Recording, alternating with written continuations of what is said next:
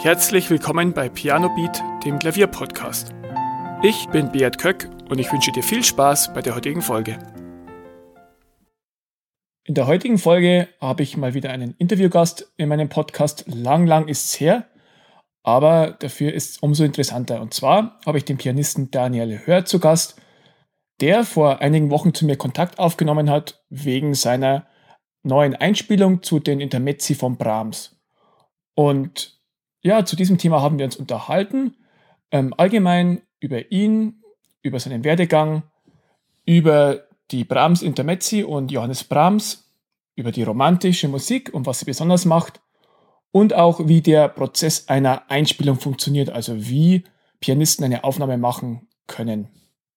Die Folge ist ja insgesamt deutlich anders als das, was sonst auf diesem Podcast so live geht. Und ich würde mich freuen, wenn du mir Feedback gibst, ob dir diese Folge gefallen hat oder ob ich noch mehr Pianisten oder Interpreten einladen soll.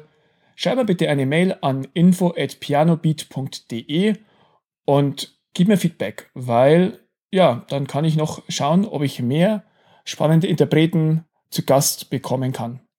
Ja, und jetzt wünsche ich dir viel Spaß beim Interview.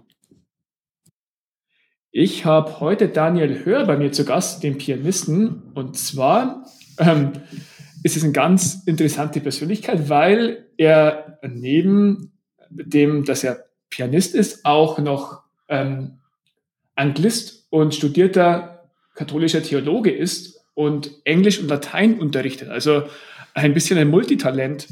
Und äh, der Anlass, weswegen wir heute sprechen, ist, dass Daniel Hör ähm, die Intermezzi von Brahms, also drei Intermezzi von Brahms, eingespielt hat und wir wollen uns heute ein bisschen mit Brahms beschäftigen. Aber zuerst einmal, hallo Daniel, schön, dass du heute zu Gast bist. Beat, vielen herzlichen Dank, dass ich hier sein darf. Ja, ähm, magst du vielleicht äh, dich noch mal ein bisschen vorstellen? Ähm, wie sah so dein Werdegang aus, was deine Pianistenkarriere angeht und ja auch gern sonst dein persönlicher Werdegang? Ja, also mein Werdegang ist sicherlich nicht der eines normalen Musikers, in Anführungszeichen. Ähm, ich habe relativ früh mit dem Klavierspielen angefangen. Mit sieben oder acht Jahren habe ich meinen ersten Unterricht bekommen und dann hat sich ziemlich schnell herausgestellt, dass ich das doch relativ gut kann. Und äh, ich habe einige regionale Klavierwettbewerbe gewonnen, habe mit äh, 18, 19 Jahren meinen ersten Klavierabend gegeben. Da habe ich unter anderem die Bilder einer Ausstellung von Mussorgsky gespielt. Mhm. Habe dann aber trotzdem nicht den Weg an die, bin nicht den Weg an die Musikhochschule gegangen, ähm, wie man das eigentlich tut, denn gerade im Fach Klavier ist der Konkurrenzdruck sehr, sehr groß. Ja. Und wenn man da nicht zu den 20 Besten gehört, dann wird man eben Klavierlehrer. Und das wollte ich nicht. Ich bin der Musik immer treu geblieben, habe immer weitergespielt, habe Privatunterricht genommen ähm, mhm. unter anderem bei Professor Peter Florian an der Musikhochschule von Osnabrück oder zuletzt bei Gotthard Kladetzky in Köln.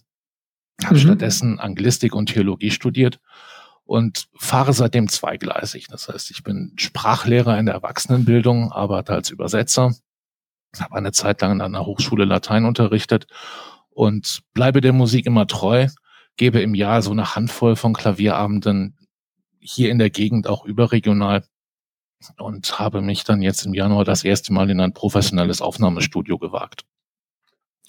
Und ja, da gehen wir später noch genauer drauf ein auf die Aufnahmen. Ich äh, kann einige Parallelen feststellen. Auch ich habe auch als mit sieben Jahren mit dem Klavierlernen begonnen und das auch immer parallel gemacht nebenher und äh, mache das auch immer noch zweigleisig auf deutlich ähm, geringerem ambitionierten Niveau als, als du jetzt. Aber ja, bei mir ist es auch so, dass, dass ich nicht das Commitment ganz eingehen wollte und auch nicht, ja, nicht gut genug war, um mich da mit dem Besten zu messen, aber das immer noch mein Leben sehr bereichert. Ja, es ist irgendwie ein Lebensinhalt und ein sehr schöner Lebensinhalt. Ähm, mein Leben wäre durchaus ärmer, wenn es die Musik nicht gäbe. Ja. ja. Ähm, wir konzentrieren uns heute ein bisschen auf die Intermezzi von Brahms, ähm, wo du ja deine erste professionelle Einspielung jetzt auch gemacht hast. Ähm, und du hast dich ja schon länger auch mit den Stücken beschäftigt.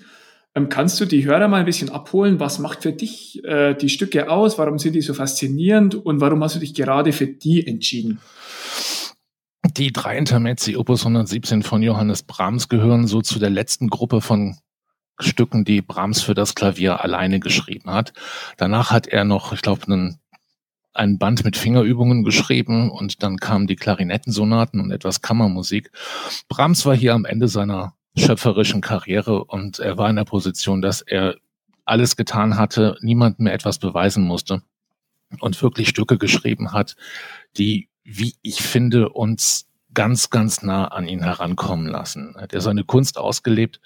Es sind sehr melancholische Stücke, es sind aber auch sehr mhm. warme Stücke. Und es sind vor allem keine virtuosen Stücke. Wie bei Brahms generell, da ist sehr, sehr wenig von der Virtuosität des 19. Jahrhunderts drin. Es ist wunderschön gesetzte, sehr kunstfertig gesetzte Musik, die aber auch weniger erfahrenen Spielerinnen und Spielern zugänglich ist. Ich habe die Stücke das erste Mal vor zehn, zwölf Jahren gespielt, vielleicht länger, habe sie immer wieder in meinen Klavierabenden gespielt und sie begleiten mich also seit vielen Jahren. Und ich habe sie zuletzt im Oktober, da hatte ich die letzte, das letzte Mal eine Möglichkeit, ein kleines Konzert zu geben mit allen Hygieneauflagen und geöffneten Fenstern. Und auch da habe ich die Intermezzi gespielt und die sind so gut angekommen, dass ich irgendwie mhm. dachte, die möchte ich jetzt einfach mal professionell aufnehmen, um einfach auch für mich eine Aufnahme zu haben, das sind jetzt meine Stücke, das ist da, wo ich Anfang 2021 damit stehe. Und dann habe ich das gemacht, ja. Hat sich bei dir die Interpretation da ein bisschen geändert? So, wenn du sagst, du hast sie vor zehn oder mehr als zehn Jahren das erste Mal gespielt, hast du gemerkt, dass du mit ähm, dem damals nichts mehr anfangen kannst oder so? Ich habe sie immer wieder aufgenommen. Das selber aufnehmen gehört für mich zum Übungsprozess, zur Selbstkontrolle. Mhm. Und so habe ich unheimlich viele alte Aufnahmen von mir. Und als ich anfing, die drei Intermezzi für die Studioaufnahme vorzubereiten, habe ich mir alle Aufnahmen nochmal angehört, um selber auch mal zu hören, wie hat sich das bei mir entwickelt. Ich kann mit den alten Aufnahmen etwas anfangen. Und dann gut, so habe ich die im, im Herbst 2008 gespielt. Aber sie ja. haben sich entwickelt. Sie haben sich vom Tempo entwickelt. Sie haben sich vom Ausdruck entwickelt, von der, von der Phrasierung her sie sind gewachsen und äh, so wie ich hoffentlich auch menschlich gewachsen bin in der Zeit, ja. sind sie ein Stück mit mir gegangen. Ja, ich finde das auch immer so spannend, zum Beispiel Glenn Gould oder so, wenn Leute viele, viele Jahre später ein gleiches Werk nochmal aufnehmen, wie sich das auch ja. verändert so. Ja, die Goldberg-Variation nimmt ähm, aus den 50er Jahren und von 1981 ja. oder 82, da liegen Welten zwischen. Ja.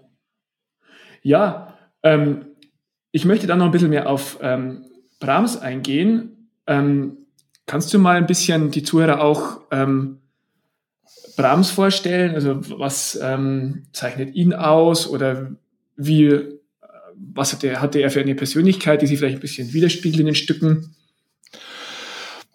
Brahms hat so einer Zeit gewirkt, als es diesen hochromantischen, langhaarigen, virtuosen Typus gab, so in der Nachfolge von Franz Liszt und Liszt Schüler bis ins, dieser Typus existierte bis ins, ins frühe 20. Jahrhundert hinein. Und Brahms hatte mit diesem Typus von Pianisten nichts am Hut.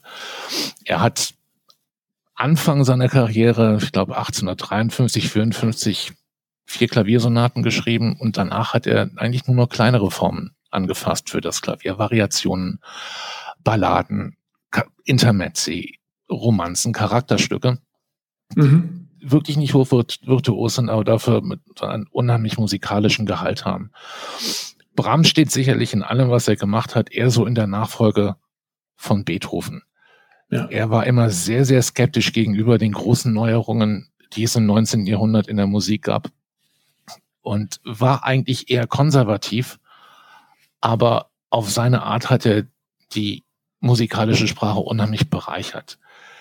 Ich finde seine Musik in erster Linie sehr, sehr ehrlich und ansprechend. Sie ist frei, gerade seine späte Klaviermusik ist frei von jeglicher, jeglicher künstlichen Sentimentalität oder virtuosen Effekten.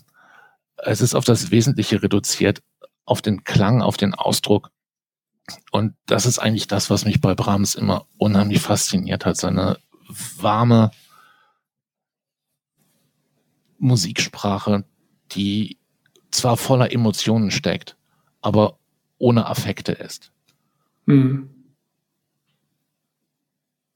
Ja, ich, ich mag Brahms auch sehr als Kontrast, wie du sagst, zu den ähm, ja, virtuosen Klangwelten, die sonst im 19. Jahrhundert oft vorgeherrscht haben. So Liszt jetzt als Paradebeispiel, aber auch da wieder Chopin, der wieder in eine ganz andere Richtung ging. So ist es doch ehrlich, wie du schon sagst. Ja.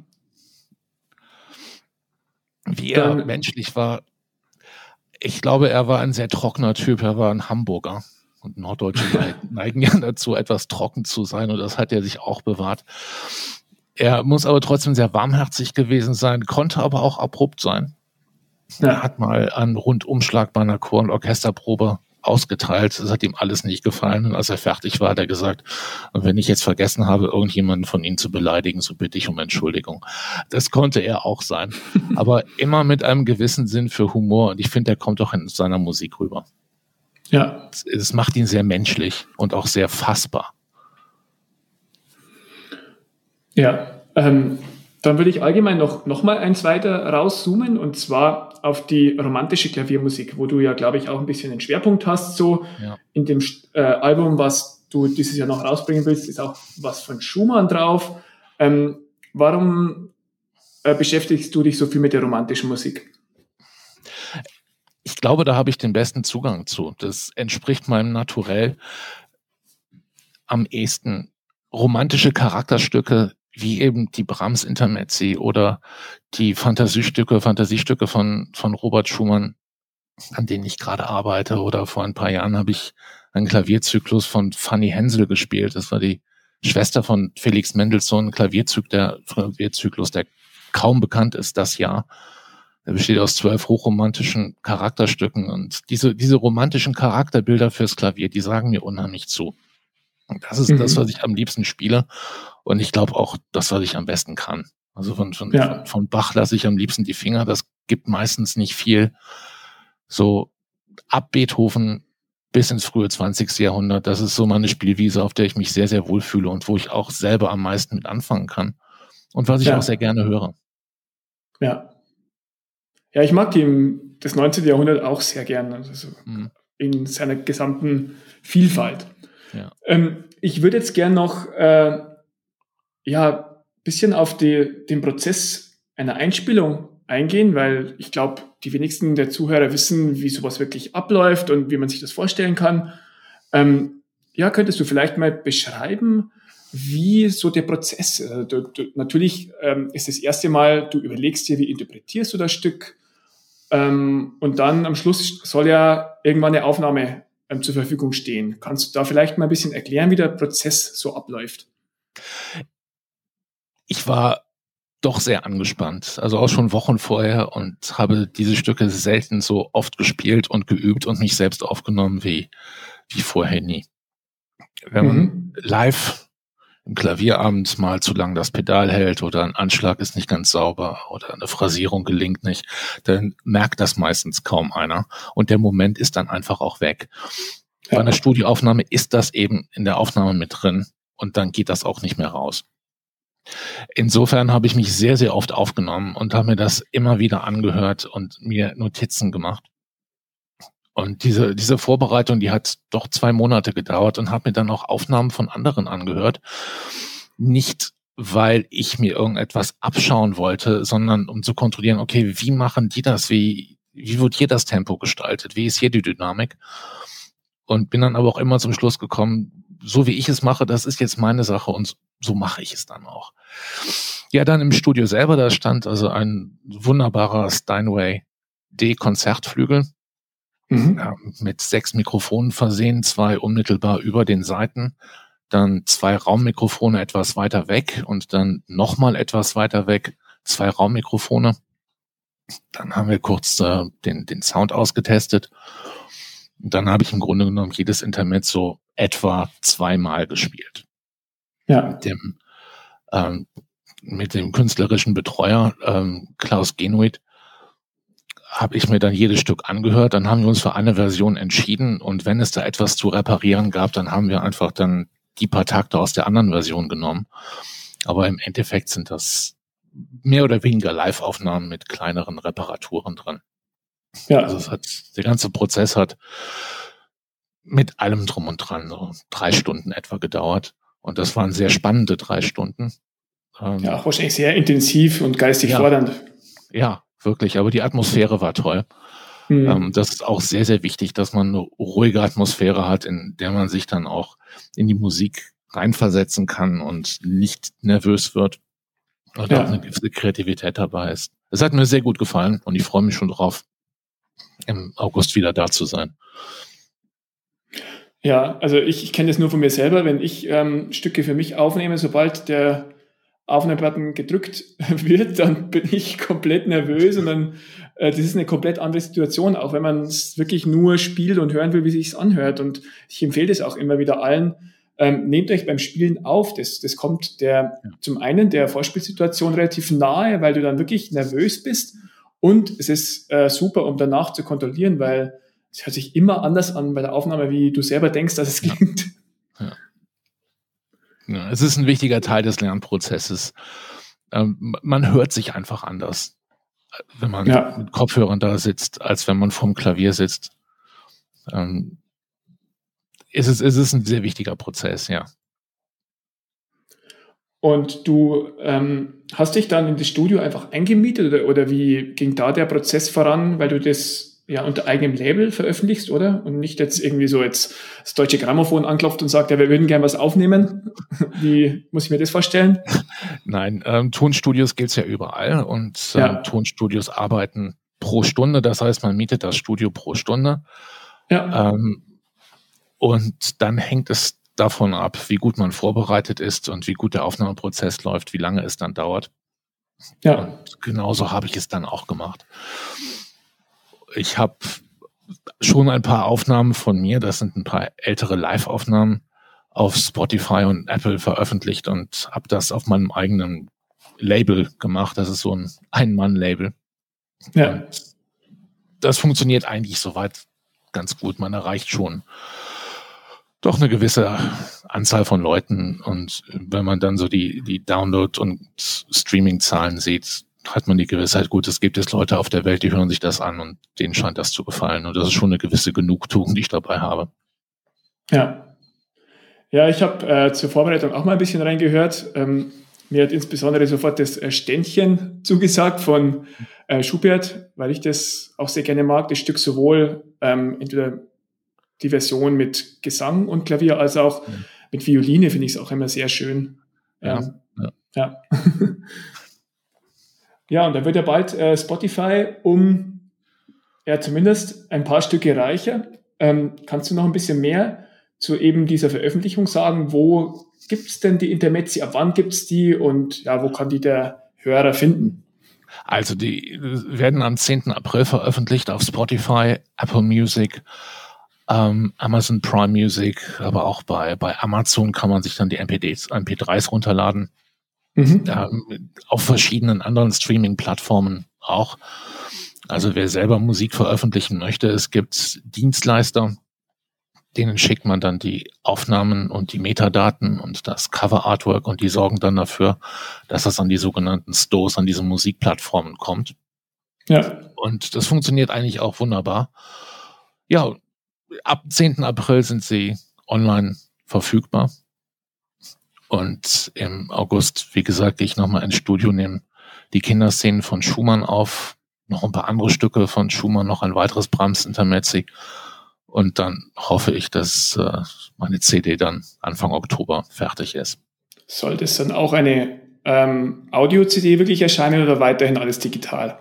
Es wird auf jeden Fall digital erscheinen, aber ich möchte auch eine Audio-CD machen, ähm, auch da gibt es sehr gute Anbieter, die eine noch eine geringe Auflage von 100, 200, 300 Stück herstellen. Ja. Mit einem professionellen Glasmaster und allem, was dazugehört.